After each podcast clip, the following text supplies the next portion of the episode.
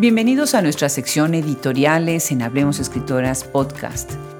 El día de hoy nos acercamos a la editorial chilena Real Editores, fundada en 1991 y con una larga trayectoria y visibilidad en diferentes países del mundo. Le damos la bienvenida a Fabiola Aldana y le agradecemos se sume a este proyecto Hablemos Escritoras. Los invitamos a que visiten nuestra página web para ver las publicaciones de esta editorial, las escritoras y los otros proyectos que tienen como sellos, colecciones y series. Así también para saber un poco más sobre la revista de poesía aérea y otros proyectos que tienen como los webcomics. Los saluda desde este micrófono y los invita a que se pongan cómodos y disfrutar esta conversación Adriana Pacheco.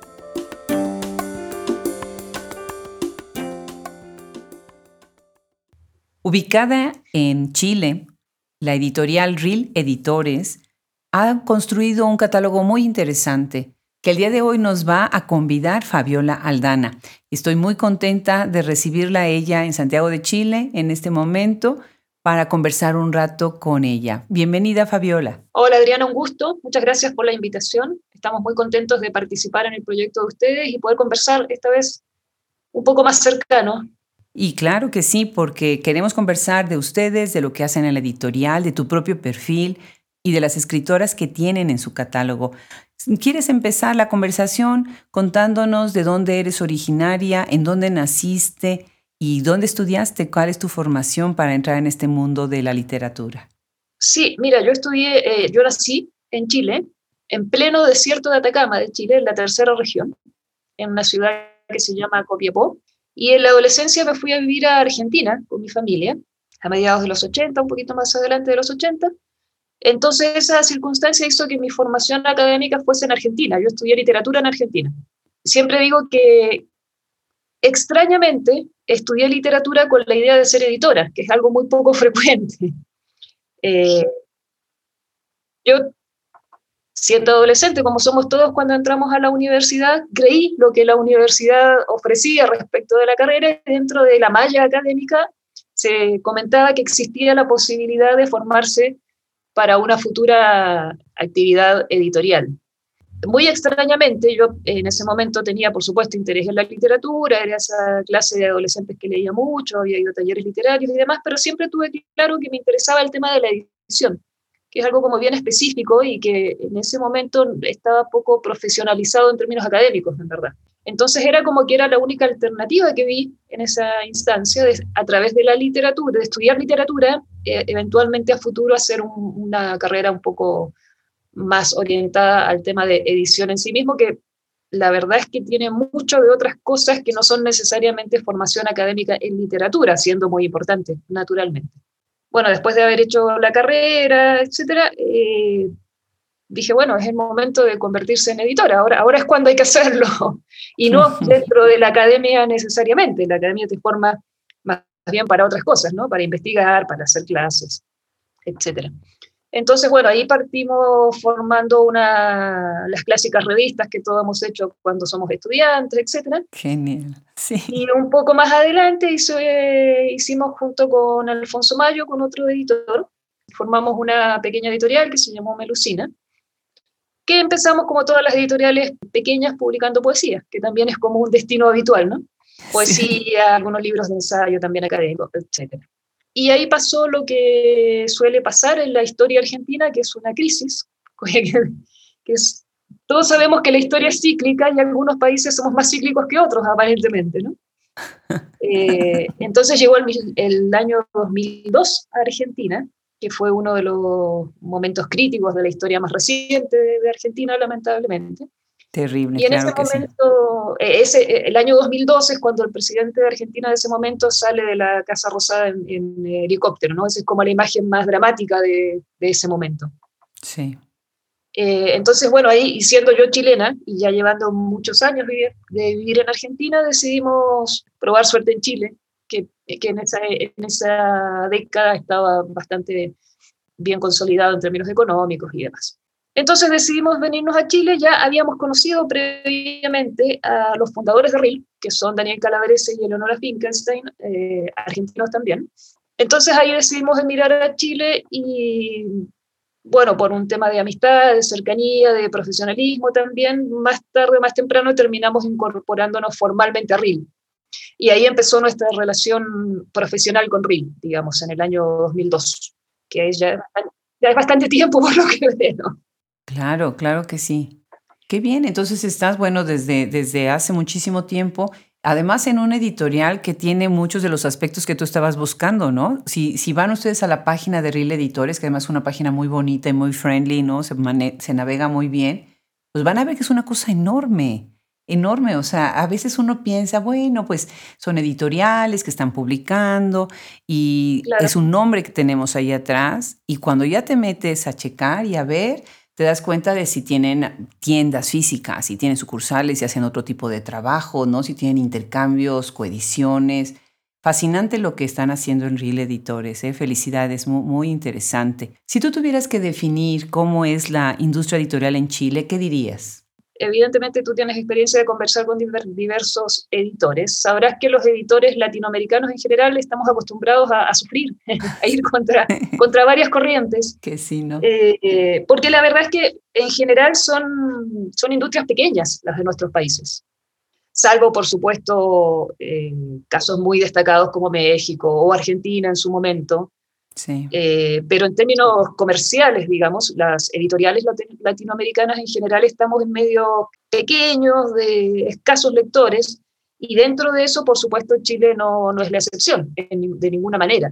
Muchas veces me ha pasado de hablar con colegas o con autores extranjeros que Chile da la imagen de un país muy, muy fructífero económicamente, muy, muy sólido, pero la verdad es que eso en términos culturales eh, no necesariamente se refleja tanto o no, no, ha logrado consolidarse tanto como industrias culturales muy fuertes. De hecho, uno de los grandes reclamos de la industria cultural chilena es para con el Estado que por diferentes periodos o diferentes momentos logra mayor o menor aporte a esas industrias. ¿no? Ahora mismo como en la mayoría de los países, es una industria que está pasando por un momento complejo, naturalmente. No, en términos muy generales, eh, la industria editorial chilena eh, está compuesta por, eh, yo diría, las, las, últimas dos décadas por una gran diversidad de editores. Un poco lo que ha pasado en, a nivel mundial y, y, en Latinoamérica específicamente, han surgido muchas editoriales independientes de diferente tamaño, ¿no? más pequeñas, más especializadas, menos especializadas que eso ha sido una de las grandes novedades, yo diría, para la industria editorial en general de este siglo. Eh, y eso, por supuesto, no, no ha sido ajeno a Chile, también ha ocurrido acá. También tenemos una gran variedad en este momento de, editoriales de diversos tipos. Eh, y por otro lado tenemos una contraparte que es un poquito más compleja, que es que no hay una gran cadena de librerías a lo largo del país. Si bien es cierto, hay presencia en las ciudades más importantes de una o dos librerías destacadas, sigue habiendo muchas áreas del país o muchas ciudades, incluso de tamaño mediano, diría yo, que a veces no cuentan con una librería importante, con una librería significativa. Y todos sabemos que las librerías son fundamentales dentro de nuestra tarea, ¿no? Es como el, punto para llegar al, lector verdadero, de alguna manera. Ni hablar de la circunstancia que estamos viviendo por el tema de pandemia mundial, y que en Chile además eh, veníamos ya un poquito más golpeados a partir de 2019 con lo que se ha llamado el estallido social, ¿no? que eso tuvo una implicancia bien directa en los temas comerciales porque tuvimos por varios meses las librerías cerradas directamente, claro. sin poder atender a público. Entonces eso ya desde antes del coronavirus nos traía complicados desde ese punto de vista. Veremos cómo salimos de, de esta situación, cómo salimos todos. En las últimas los últimos años, yo diría los últimos 15 años, como te decía, Chile venía creciendo mucho en términos de variedad y diversidad de editoriales. Se venían configurando incluso diversas asociaciones de editores con proyecciones muy distintas, con inquietudes muy distintas. Eh, se habían consolidado varias instancias un poco más profesionales como la FILSA. La FILSA es la Feria Internacional del Libro de Santiago, que cuenta ya con una historia de varias décadas y demás, que por mucho tiempo era como el evento del libro en Chile, que se hace a fin de, se hacía en realidad a fin de año, normalmente en octubre, noviembre.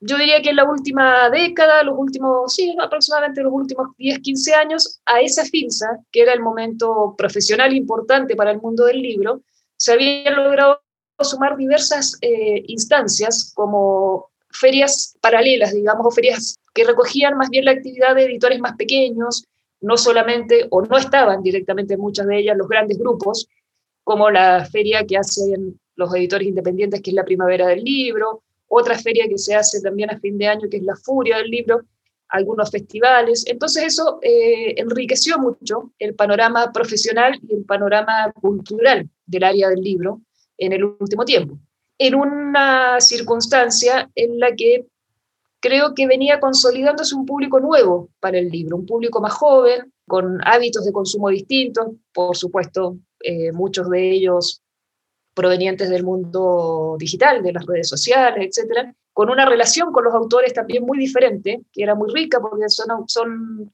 lectores que buscan y propician una relación muy directa también con sus escritores, ¿no? con sus escritoras. Y eso yo creo que es algo que, que es tarea de todos desarrollar de ahora en más, donde hemos tenido que volcarnos aún más al tema digital. Claro, definitivamente.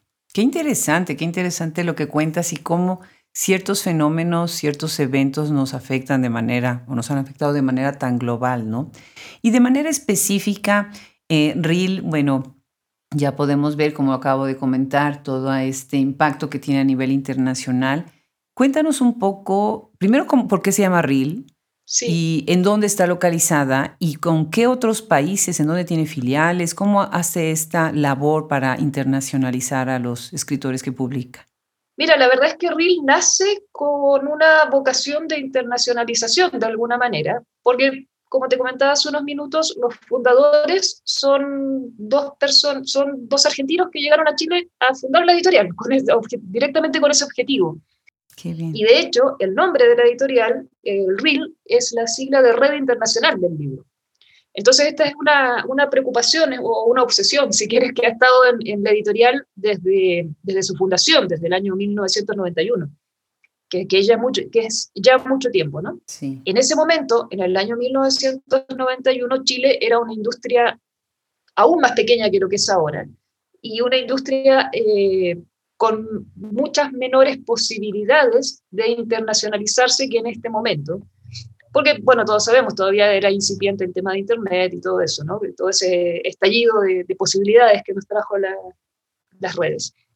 Entonces, es esta idea de, de, no tener fronteras, que de alguna manera el libro permitiera tanto a los autores como a los editores encontrarse en zonas fuera de los límites de cada país, por decirlo de alguna manera, eh, fue siempre un anhelo y una vocación de RIM. Siempre estuvo en el espíritu de la editorial buscar eso.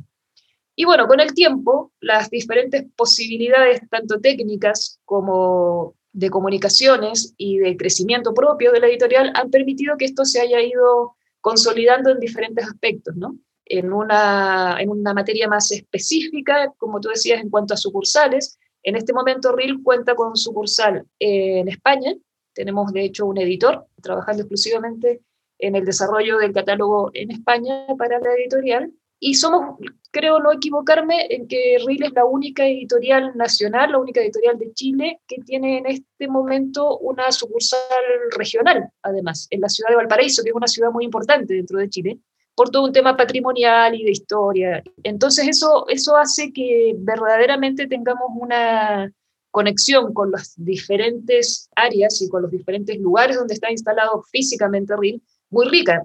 Eh, de hecho, y esto lo vamos a conversar un poco más adelante, en el catálogo hay áreas específicas de desarrollo tanto para lo que se está haciendo en España como para lo que se hace en Valparaíso, que te reitero, es una ciudad muy significativa dentro de la historia cultural del país. Y además de eso, en el último tiempo se ha venido consolidando un trabajo de búsqueda de llegar a diferentes países Ahora sí, ya gracias a, lo que la tecnología permite, ¿no? Como por ejemplo poder imprimir en el lugar donde está el comprador, poder llegar con comunicación, con redes sociales, etcétera, a los lugares donde se encuentran los diferentes lectores, tenemos la posibilidad de tener un contacto mucho más directo con diversos lectores. Hoy por hoy a través de la web de RIM, que los invito a visitarla cuando, cuando quieran, cada, cada lector puede eh, elegir por qué medio les, les mejor o les más conveniente comprar, ya sea a través de impresión en su ciudad más cercana o en su país más cercano, o incluso a través del libro digital, que hoy por hoy también es un área bastante útil para industrias como la nuestra. Qué interesante, qué novedoso. O sea, esto quiere decir que si yo estoy, por ejemplo, en Idaho y quiero un libro de ustedes impreso, ¿qué sucede?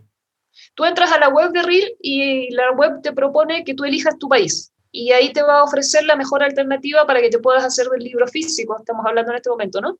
Del libro físico que te va a llegar de la manera más ágil posible ya sea que se imprima directamente en tu país o en el país más cercano posible, digamos. Muy bien, muy bien. ¿Cuántas personas integran el equipo de REAL y cuál dirías tú en una oración así es la filosofía de la editorial? Mira, hay un concepto que está muy presente en el catálogo, que es parte fundamental del catálogo de REAL, que tiene que ver con la biodiversidad. Yo creo que ese es el objetivo, siempre fue un, un, objetivo muy de base de la editorial. Como en todos estos proyectos, tú sabes que una cosa es decir, me gustaría esto o desearía que este proyecto se encaminara de esta manera, y después es el desarrollo concreto que se va dando con el tiempo, necesariamente. Y creo que en ese sentido el catálogo de RIL demuestra justamente eso, que el paso del tiempo ha permitido consolidar esta vocación de biodiversidad. Como decía hace un rato, eh, Reel tiene una historia ya de 30 años, que es mucho tiempo para un desarrollo de un catálogo. Eh, y en permanente crecimiento, además, siempre sumando autores nuevos, autores de diferentes orígenes, de diferentes estilos, de diferentes géneros. Entonces creo que si tuviese que buscar una palabra o una oración, creo que bibliodiversidad es el concepto que mejor define lo que hacemos en Reel. ¿Y cuántas personas están en el equipo?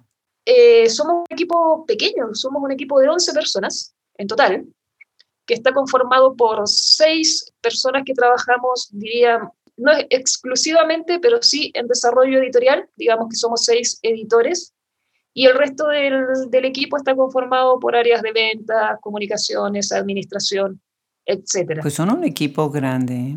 No, no, no, no somos un equipo esforzado de 11 personas. Y además te estoy diciendo que de estas 11 personas hay dos editores que están fuera de, de la sede principal hay un editor en Valparaíso, que es la sede regional que te decía, y un editor en España. Dentro de, este equipo, como te comentaba, cada uno de los editores tiene una cierta especialización, digamos. Cada una de estas seis personas que, conformamos el equipo de, editorial, por decir de alguna manera, dirigimos diversas áreas de desarrollo de catálogo, ya sea a través de diversas, de alguna colección en específica o de algún sello, porque en el último tiempo también se ha ido consolidando por volumen de la serie se, se, han ido consolidando más bien en conceptos de sellos, que eso lo podemos hablar un poquito más adelante si, si te parece.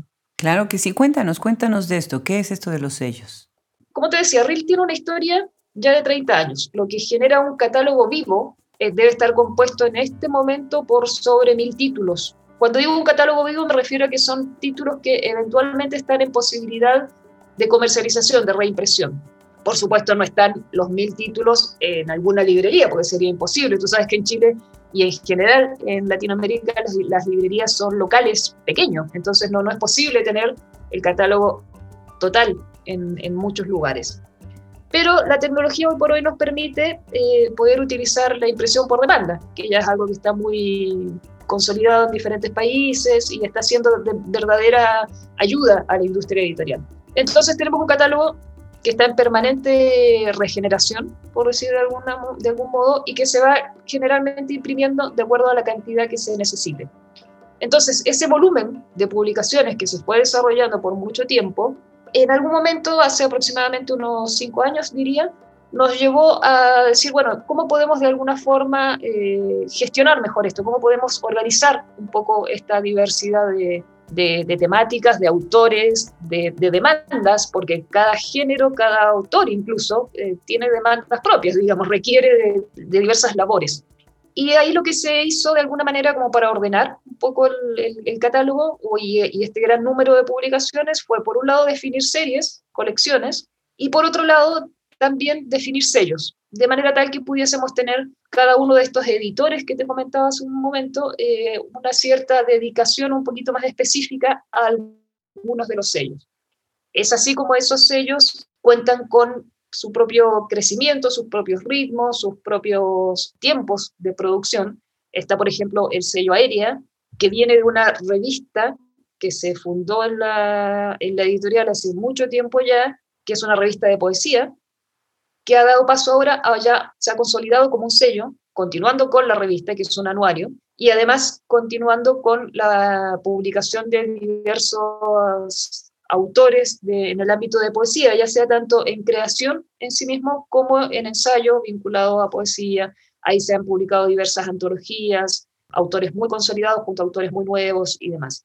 Otro de los sellos que, que se ha desarrollado también en el último tiempo es un sello vinculado al paraíso, como te decía, donde se recogen eh, libros de diversos géneros, ya sea que tengan a la ciudad de Valparaíso como temática principal o que sean de autores de esa región. Qué bien, qué bonito. Un sello del que tengo que hablar necesariamente, pese a que probablemente no sea parte de la especificidad de lo que ustedes habitualmente me parece que, que recogen, es el sello Ilustrados, que es un sello que yo dirijo, que es específicamente de cómics y de ilustración. Claro que sí, también nos interesan muchísimo los libros ilustrados, ¿cómo no? Ah, mira qué bien.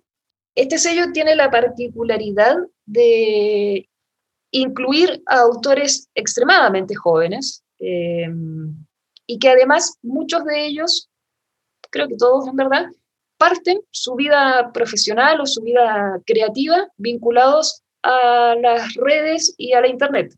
Cuando partimos con el tema de la publicación de cómics, partimos específicamente publicando web cómics, que eran cómics que esta gente que era muy joven en ese momento los estaba publicando solo en Internet, digamos. Entonces dijimos, bueno, hagamos la prueba, veamos qué pasa si esto lo llevamos al libro.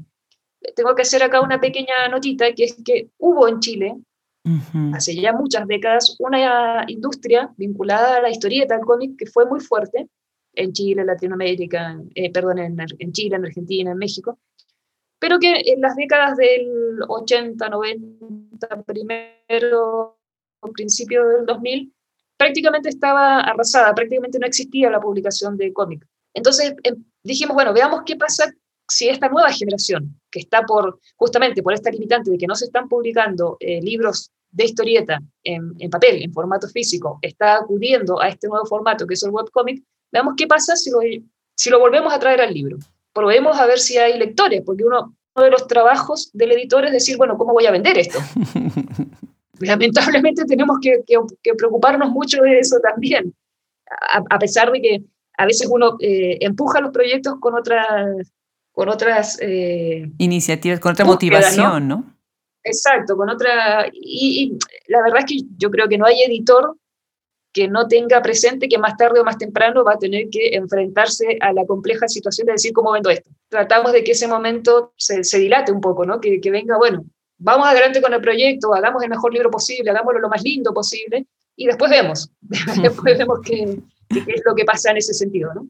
Y la verdad es que con el tema de, de los libros de cómic que venían de la web, nos llevamos la sorpresa de que había lectores, que había lectores que pese a que tenían ese contenido gratis, directamente gratis en la web, querían tener el libro, querían tener el objeto.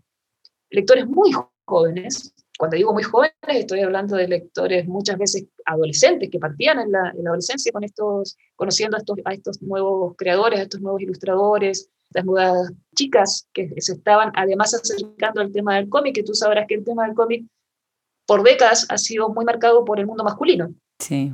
Eh, entonces ahí también teníamos un desafío. Pero hay algunas buenísimas, ¿no? Sí, sí, claro. Entonces ahí también teníamos un desafío. Van a decir, bueno, ¿tenemos público para esto?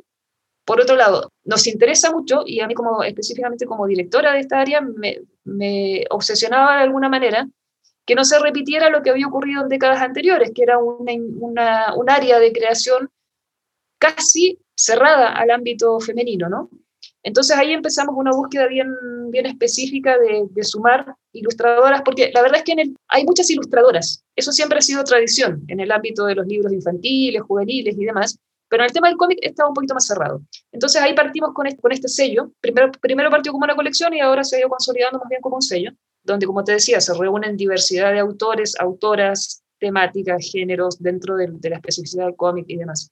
Y esto es parte muy, muy consustancial, diría, de entusiasmarnos con proyectos, buscar la manera de hacerlos posible y bueno, y, idealmente sostenerlos en el tiempo, que también es un desafío para los editores. Eso es algo que sin duda es una de las tareas más difíciles, que, que las colecciones se sostengan, que no pase como pasa muchas veces con las revistas, que son de uno o dos números, digamos. Así que esa es una de, de las áreas más, más importantes. Y dentro de las colecciones de la editorial, sin duda también, una de las más eh, voluminosas en términos de cantidad de títulos que se suman cada año es la serie que tiene que ver con publicaciones académicas. RIL es una editorial en el ámbito nacional que tiene mucho prestigio y que está muy instalada en el ámbito de publicaciones académicas.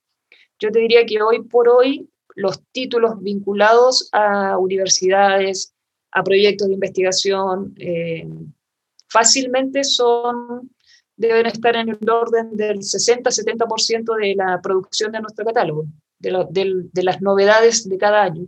Wow, wow, impresionante. Fabiola, no sabes qué gusto me da escucharte. Cada vez que hablo con alguna editorial, me quedo sorprendida de las cosas que hacen y que no nos enteramos. De verdad, felicidades. Me, resulta fascinante lo que estás comentando y cómo estás descatando, rescatando y destacando estas otras áreas de producir eh, lo que es tanto imagen como texto escrito. Qué interesante, de verdad fabuloso. Cuéntanos un poco sobre las escritoras que tienen. Bueno, tienen a dos escritoras que a nosotras nos encantan, nos encantan. A Sara Palomeque, una eh, mirada muy, muy, muy aguda de la sociedad con unos libros fuertes, fuertes. Gisela Jefes, otra escritora súper destacada, que ha hecho muchísimo trabajo en cuestión no nada más de, rescate de la cuestión académica que ella hace, sino también en temas de memoria, ¿no? En temas también de espacio, de estar en un lugar y en el otro, ¿no?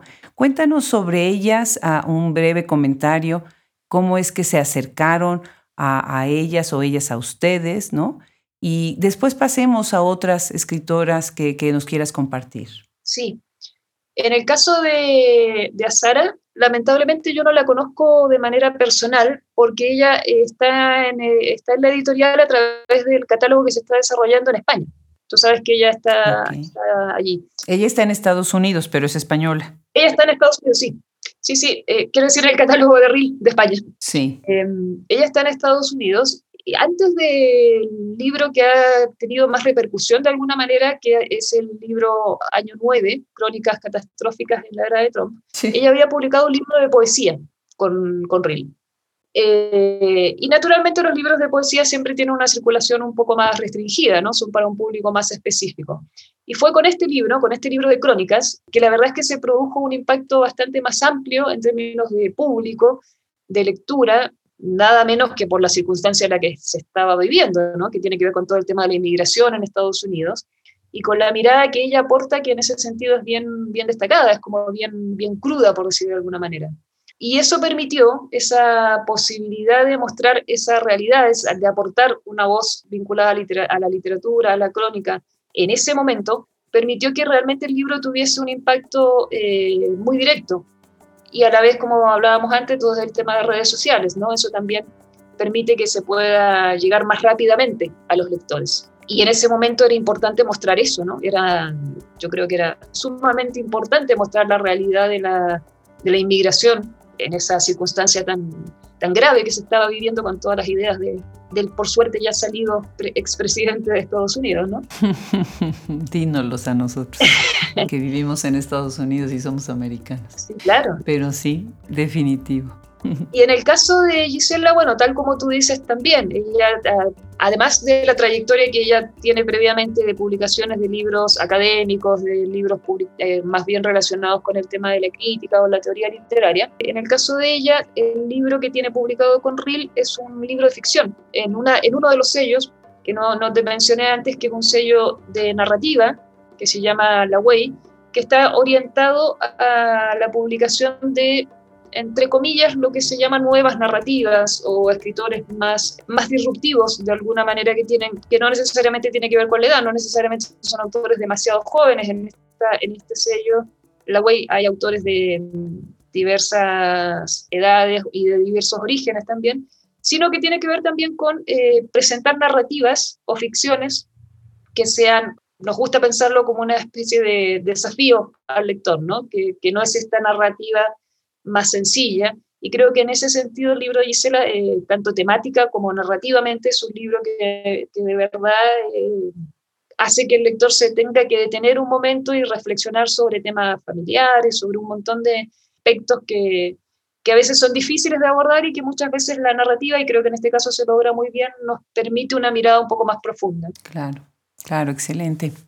Fabiola, ¿nos quieres contar sobre dos escritoras más de tu catálogo? Como para destacarlo, lo que estamos muy a, eh, iniciado el año, todavía estamos recién desarrollando el catálogo de la, de la editorial de este 2021, de este complejo, nuevamente complejo año, digamos. Sí, qué horror. Sí, qué, increíble. Tú sabes que en Chile además estamos en confinamiento de nuevo. Eh, no, qué barbaridad. Sí, vamos, estamos por segundo marzo confinados confinamiento total, de hecho. Sí, lo lamento muchísimo. Ojalá puedan los países latinoamericanos resolver esto lo antes posible, porque ¿qué va a pasar con la economía, verdad? Todo, con todo, la salud y la economía.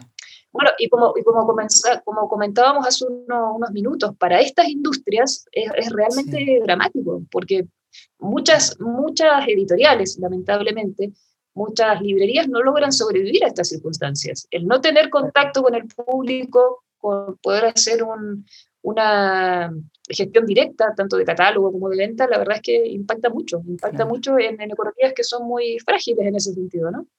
Ahora, volviendo a lo que, lo que conversábamos, de destacar algunas autoras que van a, esperamos que sean importantes en, este año, también por, con el objeto de mostrar la diversidad, me gustaría destacar a Rebeca Hernández, que es una autora española que se va a publicar en el catálogo de España principalmente, vamos a publicar una novela que se llama Los Abandonos. Se acaba de publicar en enero pasado en el área de poesía, en, el sello Aérea que comentaba, una, un volumen cuyo título es Olimpia, de una autora italiana, que es Luigi Sorrentino.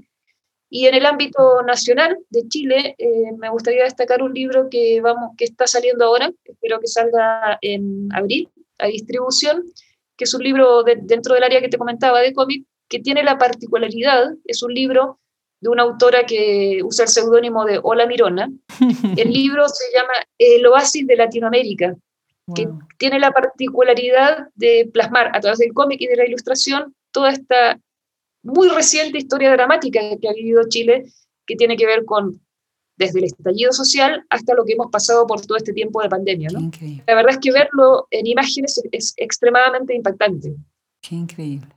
Y es interesante también esto que conversamos, que sea a través de mirada femenina. Yo creo que la mirada femenina en, todo ámbito de creación, eh, pero especialmente en la literatura, tiene un, aporte de, diversidad y de sensibilidad que me parece que es muy, muy necesario destacar y muy necesario proponer al público. Interesante, qué buen comentario, qué buen comentario. Pues excelente, Fabiola, muchísimas felicidades. Ha sido una sorpresa muy grande. Yo sabía de Real Editores, pero ha sido una sorpresa muy grande saber todos estos detalles y poderlos compartir a un público que tal vez los conocen o tal vez no, ¿no? Encantadísima de tenerte en este micrófono. No sé si quieras para cerrar la conversación agregar algo más. No, bueno, simplemente agradecer, por supuesto, agradecer el espacio, agradecer la posibilidad de, de contar un poco más en detalle lo que estamos haciendo desde RIL, lo que estamos haciendo desde Chile y a través de RIL desde España, desde Valparaíso, como decía, de las diversas eh, acciones que desarrolló la editorial y agradecer a ustedes también la, posibilidad de, demostrar esto y felicitarlas también por la labor que, están desarrollando. ¿no? Parece increíble, pero nunca es suficiente lo que se haga respecto de promover y demostrar la, creatividad y la, lo que están haciendo las mujeres, que eso pareciera ser que es algo que vamos a tener que hacer por mucho tiempo específicamente. Estoy de acuerdo, estoy de acuerdo. Fabiola, pues muchísimas gracias. Agradece por favor a todo el equipo de la editorial, felicítalos de nuestra parte y seguimos conversando con sus escritoras. El micrófono de Hablemos Escritoras está abierto para ustedes siempre. Muchísimas gracias. Eh, un gran abrazo a la distancia y tengamos todas fuerzas para salir de esto.